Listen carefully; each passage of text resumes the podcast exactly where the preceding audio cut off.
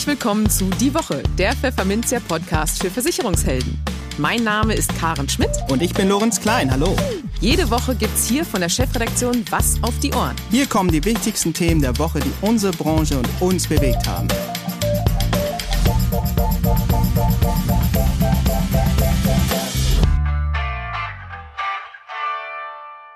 Moin aus Hamburg und herzlich willkommen zu Folge 56 unseres Podcasts. Heute ist Freitag, der 3. September 2021. Und diese Themen haben wir heute für Sie. Wir sprachen mit Business Coach Jürgen Zierbeck darüber, wie Vermittler in Beratungsgesprächen mit dem eher schlechten Ruf der Versicherungsbranche umgehen können. In den News der Woche berichten wir über ein aktuelles Urteil des Oberlandesgerichts Saarland zur Beratungspflicht bei ausländischen Versicherern und wir fragen uns, ob es wichtig ist, dass der Comedian und Millionär Oliver Pocher im Alter nur auf eine Minirente hoffen darf. In seinem Rechtstipp der Woche geht der Hamburger Rechtsanwalt Stefan Michaelis auf die Haftungsrisiken bei der Vermittlung von Versicherungsanlageprodukten ein. Und für unser Schwerpunktthema Bundestagswahl gehen wir das Wahlprogramm der Grünen durch und sprechen dazu mit Markus Kurt, Sprecher für Rentenpolitik der Bundestagsfraktion von Bündnis 90 Die Grünen und Obmann im Bundestagsausschuss Arbeit und Soziales. Im Gespräch. Alle Jahre wieder sorgt die Imageumfrage des Beamtenbundes in der Versicherungsbranche für Unmut. Denn immer wieder landet der Beruf des Versicherungsvertreters dabei auf dem letzten Platz. So auch wieder in diesem Jahr. Wie sollten Vermittler damit umgehen? Wenn Sie jemand fragt, was Sie so machen, sagen Sie, ich bin Notfallmanager und helfe Menschen und ihren Familien im Notfall selbstbestimmt zu bleiben, empfiehlt Jürgen Zirbig. Was das bei den Kunden im Kopf bewirkt, darüber haben wir mit dem Business Coach im Interview gesprochen. Hallo Herr Zirbig und ganz herzlich willkommen bei uns im Podcast. Einen schönen guten Tag und ebenfalls hallo. Ja, wir wollen uns heute ein bisschen über das Image von Versicherungsvermittlern unterhalten. Ähm, das Berufe-Image-Ranking des Beamtenbundes, das einmal im Jahr rauskommt, ist erschienen. Und da haben Versicherungsvertreter, muss man leider sagen, mal wieder nur den letzten Platz geschafft, selbst hinter Politikern, Bankern und Gewerkschaftsfunktionären. Was glauben Sie denn, woran das liegt, dass die Verbraucher diesem Beruf kein Ansehen schenken? Naja, ich glaube tatsächlich, es ist ähm, äh, historisch bedingt zum einen. Ich glaube, es war 2007, da ist diese Versicherungsvermittlerverordnung eingeführt worden. Bis dahin konnte jeder quasi dort machen, was er will, um es mal etwas äh, plastisch auszudrücken. Nebenverdienstler, Strukturvertriebe, Produktverkäufer, Drückerkolonnen, also also Dinge und Begriffe, die äh, den Menschen irgendwie da im Kopf hängen geblieben sind. Das hat sich sicher eingebrannt. Und natürlich ist es auch so, dass in dieser Branche, Klammer auf, wie natürlich auch in jeder anderen Branche, ziemlich viel Mist gebaut worden ist. Äh, es gibt auch ganz viele schwarze Schafe. Davon gibt es ja heute immer noch ein paar. Und äh, die Branche, ja, die legt sich regelmäßig selbst faule Eier, das muss man auch dazu sagen so kleine Feste in Budapest und so weiter. Also Eingeweihte wissen, wovon ich da spreche. Ich will es auch gar nicht vertiefen. Und ja, solange unqualifizierte Nebenberufler für Umsatz sorgen sollen und äh, provisionsgetriebene Themen ganz vorne stehen, wird sich da nicht viel ändern. Erst letztes Jahr hatte ich so einen Führer eines Industriebetriebs aus dem Nürnberger Raum in einem Coaching-Gespräch und äh, der war angeworben worden von Kollegen eines sehr, sehr großen Versicherungsvertriebs. Seine Frage an mich, ich soll meine Familie und Verwandte, ja, Sie wissen, was jetzt schon kommt, und ob ich ihm da könnte, das sagen wir mal rhetorisch äh, so zu machen, dass es auch funktioniert. Also das sind jetzt natürlich auch wieder zusätzlich so Dinge, die jetzt nicht wirklich dazu beitragen, das Image dieser Branche zu verbessern. Und soweit ich weiß, ich glaube, fast jeder kennt einen oder hatte selbst schon mal das Vergnügen, dass seine Versicherung im Leistungsfall, naja, ne, und so weiter. Also selbst mein Bruder ging es so. Insofern, ich war nie direkt betroffen, aber ich musste mir das anhören von ihm. Es ist ein gefundenes Fressen für Medien und Journalisten und äh, das führt natürlich, weil es dann auch sehr gerne ausgeschlachtet wird, sehr massiv zur Unterstützung dieses schlechten Images. Ja, nun gibt es ja eigentlich auch schon Imagekampagnen in der Branche, um diesem äh, schlechten Ruf entgegenzuwirken. Aber die schlagen ja offensichtlich nicht wirklich an. Woran liegt das denn Ihrer Ansicht nach? Das liegt daran, dass Imagekampagnen grundsätzlich nicht dort anschlagen, wo sie anschlagen sollen, weil es Werbung ist und der glaubt man so und so nicht. Und diese Situation wird nicht besser. Also zu glauben, man setzt jetzt eine Werbeagentur hin und sagt, ändert mal unser Branchenimage, das wir die letzten 50 Jahre und so weiter, ne? das funktioniert einfach nicht. Es ist eine Selbstbeweihräucherung häufig, die drin ist. Ja, manchmal sind es ja sogar humorige Dinge, die da versucht werden. Aber so ganz ernsthaft, ähm, man sollte halt mal Butter bei die Fische und mal ernsthaft über sein Problem nachdenken und dann vielleicht mal eine Informationskampagne machen, Leute an der Schulen und das System ändern. Also man kann grundsätzlich davon ausgehen, ähm, dass Imagekampagnen etwa so wirken wie die aktuelle äh, Bundestagswahlwerbung, nämlich nicht. Und das Stichwort, das dahinter steckt, ist einfach Psychologie. Ne? Das ist Dissonanz. Der Markt macht das eine, das heißt die Branche macht das eine äh, und die Werbung sagt das andere. Und insofern geht der Schuss hier sicherlich eher nach hinten los. Und diese vielen negativen News, die es zur Branche gibt, die auch äh, sehr gerne von Journalisten aufgenommen werden. Ich war selbst zehn Jahre journalistisch unterwegs von Firmen, die dort zur Pleite gehen, äh, Containervermittler und so weiter, die haben jetzt nichts mit der Versicherungsbranche erstmal zu tun, aber es wird ja alles auch in einen Topf geworfen. Dann kommt es zu Leistungsverweigerungs- und Abschreckungsmanagement äh, der Versicherer. Auch darüber wird gerne berichtet. Gibt es ganze Spielfilme im Übrigen darüber. Naja, und dann die schwarzen Schafe, da sind sie schon wieder. Ne? Und weil Verbraucher auch nicht durchblicken und alles in einen Topf werfen, mir geht es ja genauso mit vielen anderen Dingen, wo ich mich nicht auskenne. Da kommen jetzt die Banken rein und die Versicherer und die Vertriebe und äh, die nebenberuflichen Schwibschwager, die werden auch noch in den Topf mit reingeworfen, die einem eine Versicherung aufdrängen wollen. Also das ist eine Geschichte, die da zusammenkommt und natürlich auch deswegen, weil in der Branche nach wie vor vieles nicht gut läuft und die Imagekampagne äh, bewirkt aus meiner Sicht tatsächlich hier eher das Gegenteil. Sie haben da ja auch einen Lösungsvorschlag gemacht, wie der einzelne Vermittler ein bisschen gegen dieses Image vorgehen kann, nämlich dass er sich im Beratungsgespräch ähm, den Bezugsrahmen ändern bzw. eine andere Schublade öffnen sollten, haben Sie letztens in einer Pressemitteilung kommuniziert. Was meinen Sie denn damit? Reframing ist der Fachbegriff dazu, also diese Rahmenveränderung, das kommt aus dem Coaching und aus der Therapie. Und das ist eine Geschichte, die damit zu tun hat, dass wir alle in Mustern denken und äh, um bestimmte Dinge auch Rahmen herumpacken. Allerdings ist es nicht so gemeint, wie Sie es jetzt angesetzt hatten. Ich schlage also in keinem Fall vor, nur den Bezugsrahmen zu ändern. Das wären dann nur Rhetorik und PR, ne, indem ich andere Begriffe verwende. Und das Problem schlechtes Image der Versicherungsvermittler würde dadurch ja auch nicht gelöst. Also um das zu lösen, braucht es eine Systemänderung. Ich glaube, das sind sich viele auch einig in der Branche, dass wenn sie so weitermacht, wie sie es immer gemacht hat, wird sie die gleichen Ergebnisse bekommen. Aber der Berater vor Ort, der kann das für sich tatsächlich zumindest in weiten Teilen eliminieren. Allerdings nicht nur durch diese Änderung des Bezugsrahmens, durch andere Worte oder sowas, dafür kann und muss er natürlich was tun, damit es auch gelingt und damit diese Dissonanz, also diese, diese Unterscheidbarkeit, die dann stattfindet zwischen dem, was getan und gesagt wird, dass die nicht eintritt. Und nur andere Worte liefern natürlich keine Änderung. Also jetzt könnten Makler zum Beispiel den Rahmen tatsächlich erweitern und Zusatzkompetenzen, die erstens wichtig sind für die Menschen, Gesamtvorsorge, ne, Konzeptberatung, und zweitens bestens zum Kerngeschäft passen, die könnten sie wirklich kompetent ergänzen. Betonung liegt auf kompetent ergänzen und nicht nur behaupten, es wäre so. Und wenn ein Versicherungsmakler zum Beispiel TÜV-zertifizierter Notfallmanager ist, den Begriff nehme ich jetzt mal überraschenderweise, wenn er kompetent in Testamentsvollstreckung zum Beispiel ist, dann schiebt er eben diese Kompetenzen ein bisschen nach vorne und seine Kompetenz in Sachen Finanzen und Vorsorge, die legt er einfach nach. Also dann zu sagen, was machen Sie denn so, ne? dann kann er ja natürlich jetzt auch mit einem Reframing, mit dieser Rahmenveränderung, die natürlich kompetent belastbar sein muss, anders antworten, als er das vielleicht jetzt tut. Er kann sagen, ich helfe Menschen und deren Familien im Notfall sicher zu sein. Als Notfallmanager sorgen wir für die optimale rechtliche Vorsorge, als Versicherungsmakler für finanzielle Absicherung und Altersvorsorge. Das wirkt dann schon mal anders, als rein das Thema Versicherungen nach vorne zu bringen. Im Übrigen ist es ja auch so, dass Versicherung und Finanzvorsorge allein den Kunden und seine Familie nicht ausreichend absichert. Gerade im Notfall nicht. Ne? Also, und schon gar nicht den Unternehmer, wenn wir an den mal denken. Da gehört schon einiges mehr dazu.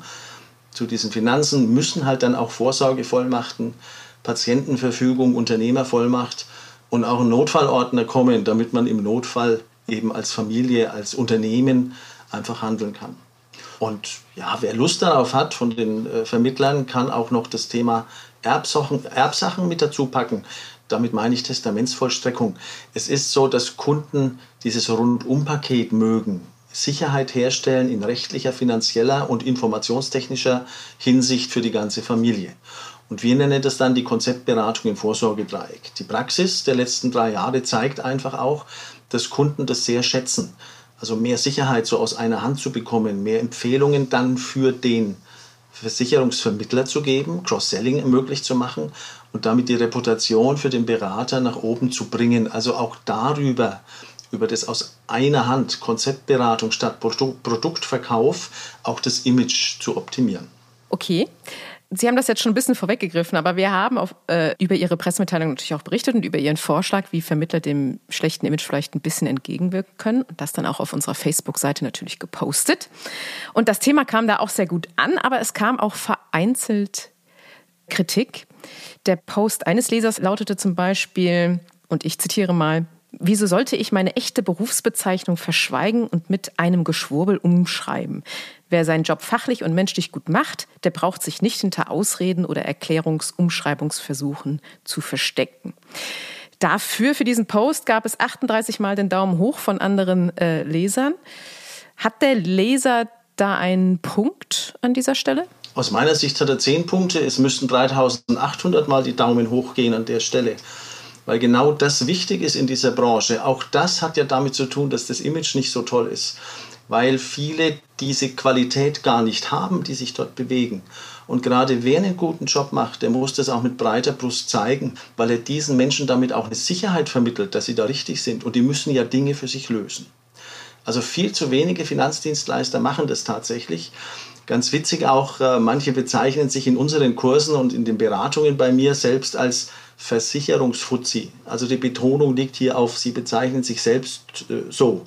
Das machen sie natürlich scherzhaft, aber es lässt trotzdem tief blicken. Und sagen wir mal so, das Problem, das da ist bei dieser Bewertung auch dieses Posts, der Leser dieses Posts hat recht einerseits, aber er hat die Psychologie vergessen aus meiner Sicht. Bei seinen Kunden funktioniert das. Die kennen seine Leistung, die kennen seine Beratung, seine Art und Weise, das zu tun. Aber bei Interessenten und im Markt klappt es eben nicht, weil man ihn dort nicht kennt und gleichzeitig das schlechte Image der Branche im Hinterkopf hat. Gerade bei den vielen guten Beratern, und das geben ja die internen ähm, Studien auch immer wieder, äh, die zeigen das einfach, dass äh, diese Umfragen eben gute Ergebnisse bringen, bei Kunden eben beispielsweise. Also diese guten Berater schleppen da einen Rucksack mit sich herum wir haben da eine Idee, die in der Praxis tatsächlich funktioniert und die ihm den Rucksack vielleicht auch abnehmen können. Also Sie sind Notfallmanager, Sie sind Versicherungsexperte, Sie sind Testamentsvollstrecker. Das wäre so mein nach wie vor Vorschlag. Also nicht als Geschwurbel, sondern bitte wirklich richtig machen. Und das hat eine andere Wirkung und das ist halt eben so, dass das eine andere Wirkung hat. Dagegen können wir jetzt gerade mal nichts tun. Ganz nebenbei führt das auch noch zu mehr Unabhängigkeit der Vermittler zu mehr Umsatz durch zusätzliche Tätigkeiten und aus unserer Erfahrung auch helfen diese zusätzlichen Einkommensfelder, die Unabhängigkeit voranzubringen. Und das wird in den nächsten Jahren wahrscheinlich immer wichtiger werden. Also durchaus ein Thema, mit dem sich Vermittler mal beschäftigen sollten äh, in den nächsten Monaten für die Zukunft. Ganz herzlichen Dank fürs Gespräch, lieber Herr Zirwig. Sehr gerne. Die News der Woche Teil 1. Wollen Versicherungsmakler den Vertrag eines ausländischen Versicherers an einen Kunden vermitteln, müssen sie diesen sorgfältig über mögliche Risiken, etwa bei einer Insolvenz, aufklären. Tun sie das nicht, verletzen sie ihre Beratungspflicht, urteilten kürzlich die Richter des Oberlandesgerichts Saarland. Aber von vorn, was war geschehen? Ein Mann schloss im Februar 2016 eine Wohngebäudeversicherung mit Elementarschutz über einen Versicherungsmakler ab und kündigte seinen Altvertrag. Versicherungsbeginn war der 1. Juli 2016. Der Vertrag lief über einen deutschen Versicherer, dessen Risikoträger aber aus Liechtenstein stammte. Im August 2016 kam es auf dem Grundstück des Versicherten zu einem Rohrbruch. Diesen meldete er der Versicherung, woraufhin sich ein Gutachter den Schaden anschaute. Kurz darauf erfuhr der Kunde, dass die liechtensteinische Finanzmarktaufsicht dem Risikoträger im September 2016 das Neugeschäft untersagt hatte und im November ein Konkursverfahren eröffnet wurde. Für eine entsprechende Kanalsanierung in Höhe von mehr als 10.000 Euro musste der Versicherte also selbst aufkommen. Daraufhin forderte der Kunde das Geld von seinem Versicherungsmakler zurück. Ein verantwortungsbewusster Makler hätte den Versicherer gar nicht erst vorschlagen dürfen, schimpfte der Mann. Der Makler hätte im Voraus eine Marktanalyse durchführen und die Solvenzlage des Versicherers prüfen müssen. Der Fall landete vor Gericht. Tatsächlich, so das Urteil des Oberlandesgerichts Saarland, habe der Makler seine Beratungspflicht verletzt. Dem Mann seien die besonderen Risiken des angebotenen Vertrages, die ihm offenkundig nicht bewusst waren und über die der Makler ihn aufzuklären hatte, nicht hinreichend deutlich gemacht worden. Und das verstoße gegen die Beratungspflicht aus 61 Absatz 1 Versicherungsvertragsgesetz. Der Makler hätte das Risiko einer hierzulande weithin unbekannten ausländischen Gesellschaft ansprechen müssen. Denn die Absicherung von Insolvenzen sehe in so einem Fall anders aus als bei in Deutschland ansässigen Versicherern. Zahlen musste der Makler im vorliegenden Fall schlussendlich aber trotzdem nicht. Der Grund, der Versicherungsnehmer konnte nicht kausal erklären, was er im Fall einer rechtzeitigen Aufklärung über das Risiko eines ausländischen Versicherers anders gemacht hätte. Wäre ihm dies aber geglückt, dann wäre der Fall für den Vermittler wohl teuer ausgegangen. In eigener Sache. Sie wollen sich als Versicherungsvermittler auf eine bestimmte Zielgruppe spezialisieren? Das ist eine gute Idee, denn immer mehr Kunden erwarten, dass sich ihr Makler intensiv mit ihren speziellen Risiken auskennt. Wie die Ansprache attraktiver Zielgruppen gelingt, welche Produkte in Frage kommen und welche Fehler es zu vermeiden gilt, vermitteln Ihnen Top-Experten und Expertinnen daher auf dem Pfefferminzia Zielgruppentag digital. Am 6. Oktober ab 9.30 Uhr geht es los. In drei Workshop-Räumen widmen wir uns jeweils einer Zielgruppe. Den Heilberuflern in Raum 1, Einzelhandel und Handwerk in Raum 2 und den Altersgruppen Generation Y und 50 Plus in Raum 3. Aber auch auf der Hauptbühne und in unserer Netzwerk-Lounge erwartet Sie ein spannendes Programm. Themen sind unter anderem die richtige Ansprache von Handwerkern, die lückenhafte Kammerversorgung von Heilberuflern, Türöffnerthemen für die Generation Y und die Vorteile der Generationenberatung für Vermittler. Wir haben Ihr Interesse geweckt? Dann melden Sie sich am besten gleich an unter zielgruppentag.pfefferminzia.de.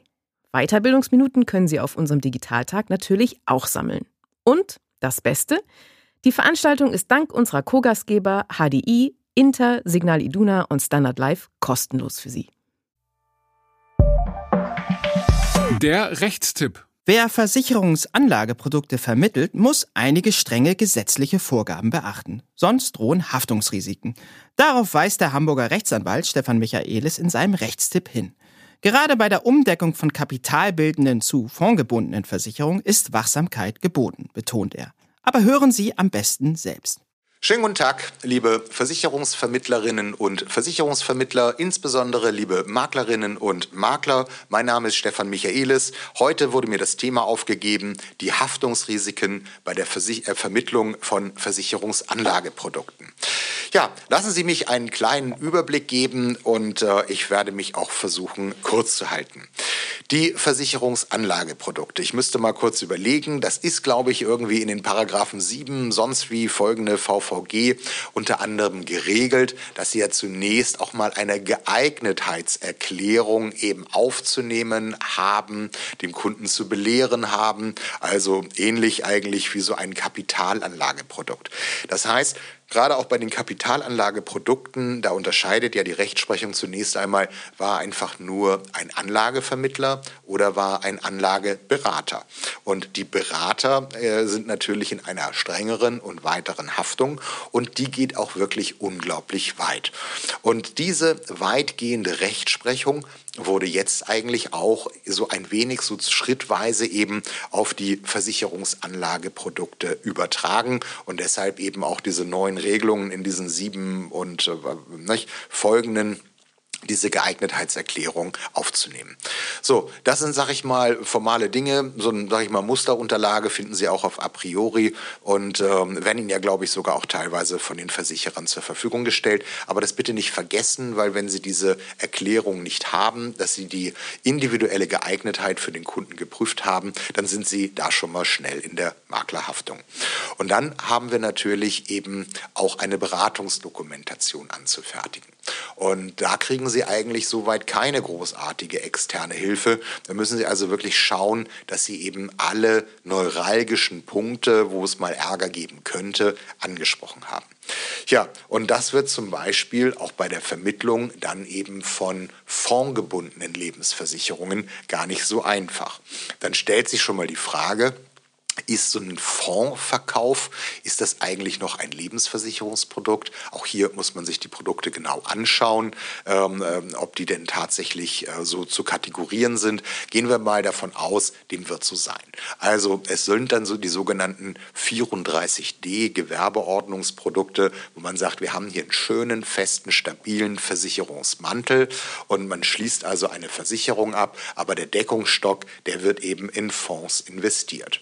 So, nun unterliegt das naturgemäß natürlich eben Schwankungen. Das kann mal besser und mal schlechter laufen. Ähm, darüber müssen Sie natürlich den Kunden beraten und aufklären. Und vielleicht müssen Sie sogar so weit gehen, dass man sagt, bei den Kapitalanlageprodukten, da muss man immer auch auf das Totalausfallrisiko hinweisen oder auf die Ungeeignetheit eben bei, sag ich mal, einem schlechten Verlauf ähm, der Aktienmärkte und der Fonds, ähm, dass dann eben erhebliche Deckungslücken in der Altersversorgung bestehen gehen. Und das soll natürlich dem Versicherungsmakler nicht auf die Füße fallen.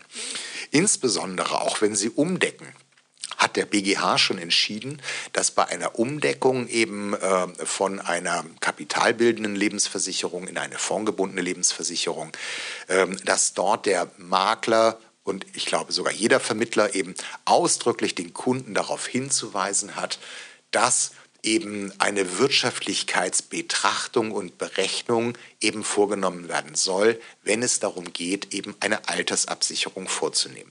Und unterlassen Sie dies. Machen Sie also keinen deutlichen Vergleich, wie sich möglicherweise das Fondsprodukt entwickelt zur vorherigen Altersversorgung, dann sind Sie per se in der Haftung. Also nicht nur per se, Sie sind in der Haftung. Und der BGH sagt sogar, dass jetzt noch gar kein Schaden entstanden sein muss, sondern dass jetzt der Kunde das Recht hat, ähm, Sie zu verklagen auf den Differenzvermögensschaden zwischen der neu von ihnen vermittelten schlechteren Kapitalanlage oder Altersversorgung, also Versicherungsanlageprodukt, oder eben der vorherigen, die er hatte. Also das ist eine sehr, sehr strenge und weitreichende Haftungsrechtsprechung des BGH, wo ich nur sage, passen Sie da bloß auf, wenn Sie ein Versicherungsanlageprodukt vermitteln oder umdecken, dass wirklich alle Pflichten erfüllt werden und dass Sie dem Kunden auch die wirtschaftlichen Grundlagen und Risiken seiner Entscheidung vor Augen führen. Ich gehe sogar dahin, dass ich sage, machen Sie dem Kunden auch darauf aufmerksam, dass möglicherweise ein Totalausfallrisiko bestehen könnte, weil irgendwie was weiß ich, die äh, Gesellschaft eben in Insolvenz verfallen könnte oder der Fonds pleite geht oder auch einzelne Unternehmen im Fonds pleite gehen können. Also betrachten Sie das haftungstechnisch so ein bisschen wie ein Kapitalanlageprodukt und äh, seien Sie da sehr, sehr umfassend. Dokumentieren Sie das gut. Das ist meines Erachtens das Mittel Ihrer Wahl, um eben ähm, nicht in die Haftung zu geraten und äh, seien Sie eben da extrem vorsichtig. Ja, das ist mein Tipp für heute. Ich wünsche Ihnen einen schönen Tag noch. Ihr Stefan Michaelis. Die News der Woche Teil 2. Oliver Pocher würde aktuell 300 bis 400 Euro Rente bekommen. Das vermeldete Pfefferminzia am vergangenen Freitag. Wen interessiert das? kommentierte wenig später ein genervter Nutzer unserer Facebook-Seite. Ja, diese Frage darf man natürlich stellen. Aber die Antwort darauf muss lauten, ziemlich viele. Exakt 14.497 Personen erreichten wir nach einer knappen Woche mit unserem Post, wie uns Facebook verriet. In Wahrheit geht es hier auch nur vordergründig um den überraschend kargen Rentenbescheid eines eher halbwitzigen Comedians und Multimillionärs, sondern vielmehr darum, wie im Bundestagswahlkampf über die Zukunft der gesetzlichen Rentenversicherung gestritten wird. Nämlich mal so gar nicht. Aber der Reihe nach. Das Rentensystem ist so gar nicht zu halten. Das weiß jeder. Dieser Satz fiel am vorvergangenen Mittwochabend in einer Live-Talkshow des Boulevardmediums Bild. Und gesagt hat ihn eben jener Oliver Pocher. Im Beisein der Gäste Sophia Tomalla und Bild-Politikchef Jan Schäfer diskutierte Pocher unter anderem über die Rente und bekannte, dass er laut seines aktuellen gesetzlichen Rentenbescheids im Alter nur wenig Geld aus der Rentenkasse zu erwarten hat. Aktuell kriege ich 300 bis 400 Euro, berichtete Pocher freimütig und erklärte auch, warum er wohl nur eine Mini-Rente bekommen dürfte. Ich bin auch ehrlich gesagt niemand, der in das gesetzliche Rentensystem einzahlt. Nur in einigen Schauspieljobs würde eine Abgabe ans Rentensystem automatisch erfolgen, so der 43-Jährige. Nun ja, schlecht gefahren scheint der Comedian damit aber nicht zu sein. Wie Focus Online auf Basis der Bilddiskussion berichtete, belaufe sich das Gesamtvermögen des glühenden Hannover 96-Fans auf etwa 8 Millionen Euro. Wobei er jährlich geschätzt eine Million Euro einnimmt, die er aber noch versteuern muss, wie es hieß. Aber zurück zur Rentendebatte. Bildmann Klaus Strunz, der die Talksendung moderierte, zeigte sich tief besorgt über die prekäre Lage vieler Bürger, wenn es um die private Vorsorge geht. Das Rententhema ist das Thema, an dem das Versagen der Politik am deutlichsten wird. Und weiter, die Rente ist sicher war die größte populistische Lüge, die es jemals gab. Holla. Und auch Bildpolitikchef Jan Schäfer hielt es bei dem Thema kaum auf dem Stuhl. Niemand spricht über diese Kosten, schimpfte er. Es sei allerhöchste Zeit für die Parteien zu sagen, vor allem den Leuten unter 50 Jahren, dass wir alle bis 70 mindestens arbeiten müssen. Denn anders lässt sich das Rentensystem in Deutschland nicht mehr finanzieren. Am Ende blieben nur die Möglichkeiten, höhere Beitragssätze festzulegen oder ein niedrigeres Rentenniveau oder eben eine längere Lebensarbeitszeit, so Schäfer. Nun ja, zumindest Oliver Pocher wird wohl die weitere Entwicklung des Rentensystems relativ entspannt verfolgen können. Das Schwerpunktthema. Nun ist es schon September und eigentlich nehmen wir uns jeden Monat ja ein anderes Schwerpunktthema vor. Aber wir sind mit der Analyse der Wahlprogramme der Parteien zur Bundestagswahl 2021 noch nicht durch. Und so haben wir uns schwuppdiwupp dafür entschieden, das Schwerpunktthema zur Bundestagswahl nochmal zu verlängern. In dieser Woche stehen die Ideen der Grünen auf dem Prüfstand. Wie die SPD setzen sich auch die Grünen für ein Rentenniveau von 48 Prozent ein. Um das zu sichern, wollen wir die Frauenerwerbstätigkeit unter anderem durch ein Rückkehrrecht in Vollzeit erhöhen, ein echtes Einwanderungsgesetz schaffen und die Beschäftigungssituation älterer Arbeitnehmerinnen und Arbeitnehmer verbessern, heißt es im Wahlprogramm. Auch ist vorgesehen, mehr Menschen in das gesetzliche Rentensystem zu holen. Darunter Selbstständige, die sich anderweitig nicht abgesichert haben und denen sonst Altersarmut droht, aber auch Abgeordnete. Um Altersarmut zu verhindern, wolle man die Grundrente reparieren und zu einer echten Garantierente weiterentwickeln. Zudem wollen die Grünen bei der kapitalgedeckten Altersvorsorge nachlegen. Die Riester-Rente hat sich als ein völliger Fehlschlag herausgestellt. Die Produkte sind teuer und undurchschaubar und haben zum Teil eine geringere Rendite als Omas Sparstrumpf, schimpft die Partei in ihrem Programm. Profitabel seien sie oft nur für die Versicherungswirtschaft oder dank der öffentlichen Förderung. Die Lösung der Grünen? Wir wollen die Riester-Rente durch einen öffentlich verwalteten Bürgerfonds ersetzen und in diesen überführen. Der Fonds kann langfristig orientiertes Eigenkapital für die Wirtschaft bereitstellen. In den Bürgerfonds zahlen alle ein, die nicht aktiv widersprechen. So wird ein Volumen geschaffen, das die Verwaltungskosten gering hält, die Risiken breit streut und auf teure Garantien verzichten kann. Der Bürgerfonds soll politisch unabhängig verwaltet werden und nachhaltig investieren und auch in der BAV als Anlageinstrument dienen. Alle Arbeitgeber sollen künftig eine betriebliche Altersvorsorge anbieten und können den Bürgerfonds als Standard dafür nutzen. Im Parteiprogramm der Grünen findet man auch einen Seitenhieb auf die Provisionsberatung. Häufig werden Kundinnen und Kunden Finanzprodukte angedreht, die für sie zu teuer, zu riskant oder schlicht ungeeignet sind. Man wolle daher die Finanzberatung vom Kopf auf die Füße stellen. Wie das gehen soll? Dazu heißt es, Dafür schaffen wir ein einheitliches und transparentes Berufsbild für Finanzberaterinnen und Finanzberater. Alle Vermittlerinnen und Vermittler und Beraterinnen und Berater sollen künftig von der BaFin beaufsichtigt werden. Wir wollen weg von der Provisionsberatung und schrittweise zu einer unabhängigen Honorarberatung übergehen. Dafür wolle man eine gesetzliche Honorarordnung schaffen, die Finanzberater stärke und unabhängiger mache. In der Krankenversicherung setzen sich die Grünen dafür ein, sich von der Zweiklassenmedizin zu verabschieden. Unser Ziel ist eine solidarisch finanzierte Bürgerversicherung, in der jeder unabhängig vom Einkommen die Versorgung bekommt, die er oder sie braucht. Die Bürgerversicherung bezieht alle in die Finanzierung eines leistungsstarken Versicherungssystems ein. Auch Beamte, Selbstständige, Unternehmerinnen und Unternehmer sowie Abgeordnete beteiligen sich mit einkommensabhängigen Beiträgen. Neben Löhnen und Gehältern sollen auch Beiträge auf Kapitaleinkommen erhoben werden. Als ersten Schritt werde man die Versorgung gesetzlich Versicherter, zum Beispiel bei der Erstattung von Brillen, verbessern. Außerdem soll die Benachteiligung gesetzlich versicherter Beamtinnen und Beamte durch einen beihilfefähigen Tarif beendet und Privatversicherte, die sich nur noch den Basistarif leisten können, besser abgesichert werden. Zusammengefasst lässt sich sagen, dass die Grünen sehr viele Steine im deutschen Sozialsystem umdrehen wollen, wenn sie künftig mitregieren sollten. Und vor allem auch Versicherungsvermittlerinnen und Vermittler dürften gespannt sein, wie sich ihr berufliches Dasein nach dem Willen der Grünen ändern könnte – und hierzu ließ sich Markus Kurt, Sprecher für Rentenpolitik der Bundestagsfraktion von Bündnis 90 Die Grünen, und Obmann im Bundestagsausschuss Arbeit und Soziales im nun folgenden Gespräch einige Details entlocken. Hallo Kurt, schön Sie zu begrüßen, zugeschaltet aus Dortmund. Willkommen im Podcast. Hallo, willkommen. Danke, dass ich dabei sein darf. Sehr gern, Herr Kurt. Der Rentenexperte der Union, Peter Weiß, hat kürzlich hier im Podcast den Grünen unterstellt, im Übrigen auch der SPD, dass beide Parteien Abschied davon genommen hätten, die Zitat zusätzliche Altersversorgung zu fördern und sich einseitig in ihren Wahlprogramm auf die erste Säule, die Umlagen finanzierte gesetzliche Rente zu konzentrieren. Das sei ein riesiger politischer Fehler, fügte Weiß hinzu. Ja, was sagen Sie zu dieser Darstellung der Union? Ja, der Peter Weiß, mit dem ich mich ansonsten auch sehr gut verstehe, äh, legt das doch etwas einseitig aus, was in unserem Wahlprogramm steht.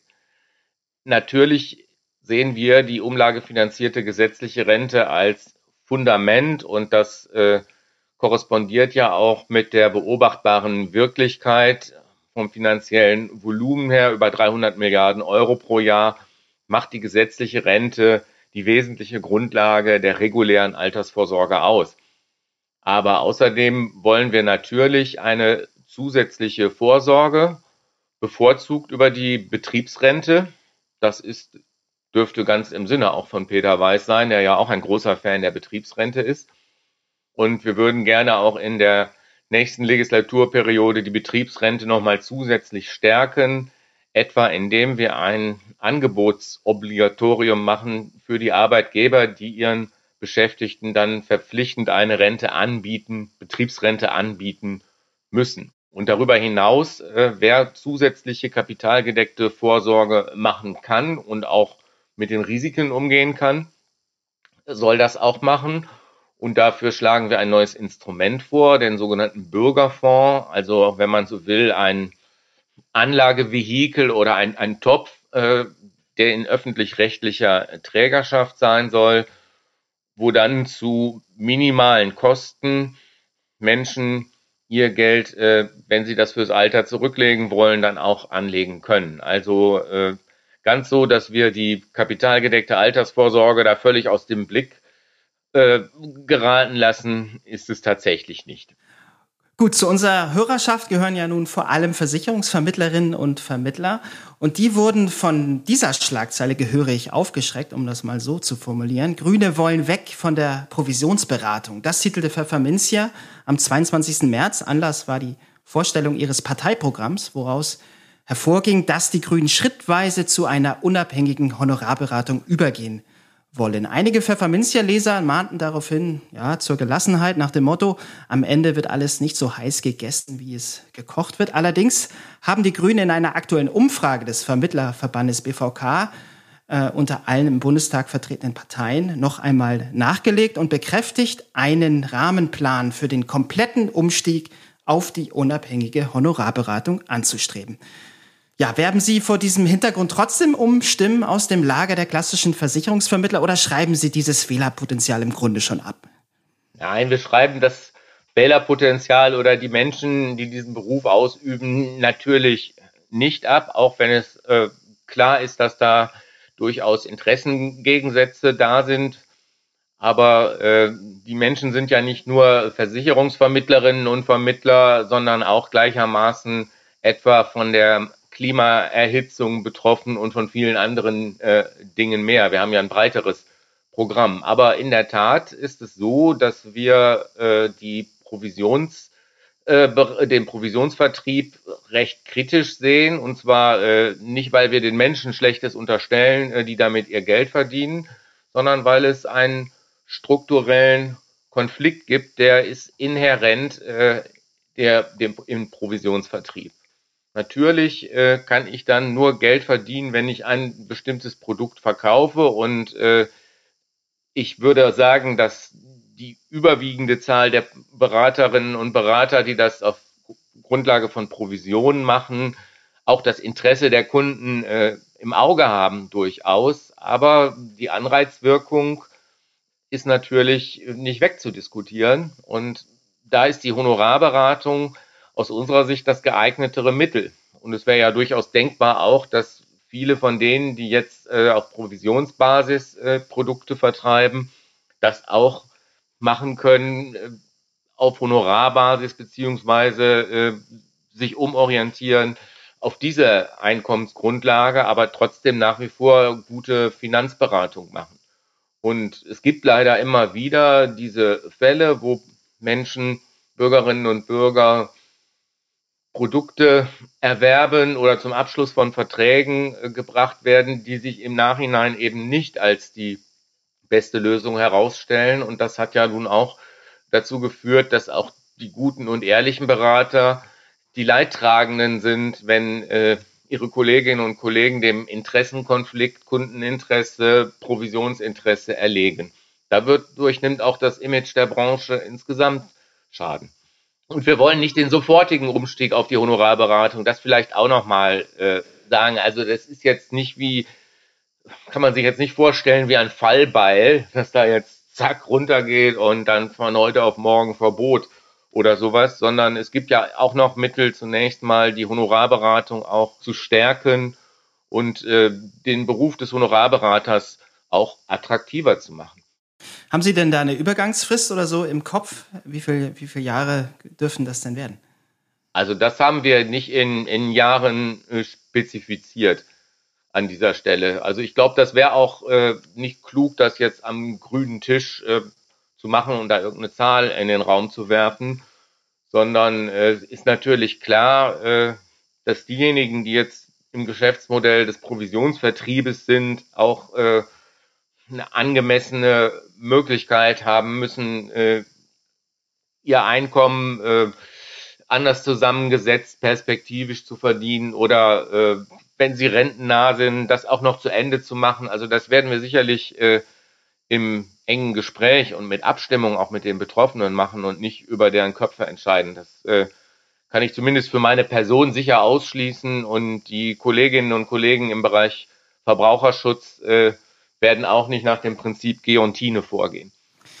Okay, ich komme jetzt an der Stelle doch nochmal auf die BVK um Frage zurück, einfach deshalb, weil da eben sehr viel Erhellendes auch daraus hervorgeht, wie ich finde. An anderer Stelle heißt es nämlich dort genau das, was Sie ja auch gerade ausgeführt haben. Grundsätzlich sind wir der Meinung, dass in vielen Bereichen die Probleme nur durch einen Umstieg auf honorarbasierte Beratung gelöst werden können, weil nur so die von Ihnen auch erwähnten Interessenkonflikte abgemildert werden könnten die durch eine provisionsbasierte Vermittlung entstünden. Ja, aus der Versicherungsbranche wird Ihnen dann aber immer zuverlässig entgegengehalten, naja, der Umstieg auf eine Honorarberatung, wie das zum Beispiel in Großbritannien erfolgt ist mit dem Provisionsverbot, hat eben dazu geführt, dass viele Menschen, insbesondere Geringverdiener, gar keine Finanzberatung mehr in Anspruch nehmen würden, so dass viele britische Bürger ohne Vorsorge dastünden. Ist das für Sie nur Schwarzmalerei? Also die Zahlen, die mir äh, vorliegen, äh, sehen das gar nicht so negativ. Von 25 Prozent, die eine Finanzberatung in Großbritannien gebraucht hätten, haben äh, nur 9 Prozent angegeben, dass sie die wegen der äh, Kosten und wegen mangelnden Geldes nicht gemacht haben. Und letzten Endes müssen auch geringer Verdienende die einen Vertrag auf Provisionsbasis abschließen, ja etwas dafür bezahlen. Also das gibt's ja nicht umsonst. Es, scheint halt nur umsonst, aber äh, im Endeffekt stecken da ja mit den Abschlusskosten äh, ja dann auch Beratungskosten drin. Und das muss ja auch quasi sein, denn eine wirklich gute und umfassende Beratung kann es ja auch gar nicht kostenlos geben. Und äh, wer qualifiziert beraten will, muss Zeit aufwenden und die muss natürlich auch angemessen honoriert werden an dieser Stelle. Aber sicherlich wird es gewisse Marktverschiebungen geben. Das, glaube ich, wäre unrealistisch, das nicht anzunehmen. Man kann hoffen, dass es mit der Zeit auch eine kulturelle Veränderungen gibt oder einen Einstellungswandel. Im Moment ist es natürlich äh, so, dass die Honorarberatung in Deutschland ein Nischendasein führt und dass die Bereitschaft der allgemeinen Bevölkerung für Finanzberatung erstmal zu bezahlen, bevor man was hat, recht gering ist. Da muss man äh, realistisch sein. Ja, lassen Sie uns dann mal auf die Bereitschaft der Menschen schauen, wie es äh, um das Thema nachhaltige private Vorsorge äh, bestellt ist. Immer mehr Banken und Versicherer setzen auf eine Finanzberatung, nämlich in der das Thema Nachhaltigkeit betont wird. Freut Sie das oder sind Ihnen die Anstrengungen der Branche in diesem Bereich noch zu gering? Also erstmal freut mich das. Natürlich kann man sich da immer mehr wünschen, aber ich habe schon im Großen und Ganzen den Eindruck, dass äh, viele Versicherer und Banken in den letzten Jahren da einen deutlichen Wandel vorgenommen haben und auch äh, die SEC-Kriterien für die Anlage ganz klar auf dem Schirm haben. Und zwar äh, nicht nur aus äh, eigener Einsicht, sage ich mal, sondern weil die Kunden das ja auch nachfragen. Die wollen ja wissen auch, was passiert eigentlich mit meinem Geld und, und wo wandert das äh, genau hin. Zumindest nimmt die Zahl derjenigen ja deutlich zu. Und wir sehen ja auch, dass bestimmte Institute, die sich in besonderem Maße äh, Nachhaltigkeit oder auch äh, Umweltkriterien in besonderer Form verschrieben haben, ja überdurchschnittliche Wachstumsraten aufweisen und äh, enorm Kunden gewinnen können. Und ich glaube, dass die Branche dort insgesamt äh, diesem Metatrend folgt oder versucht da nicht abgehängt zu werden. Im Übrigen erweisen sich ja zunehmend auch Anlagen, die auf fossilen Wirtschaftsmodellen basieren, als immer unsicherer.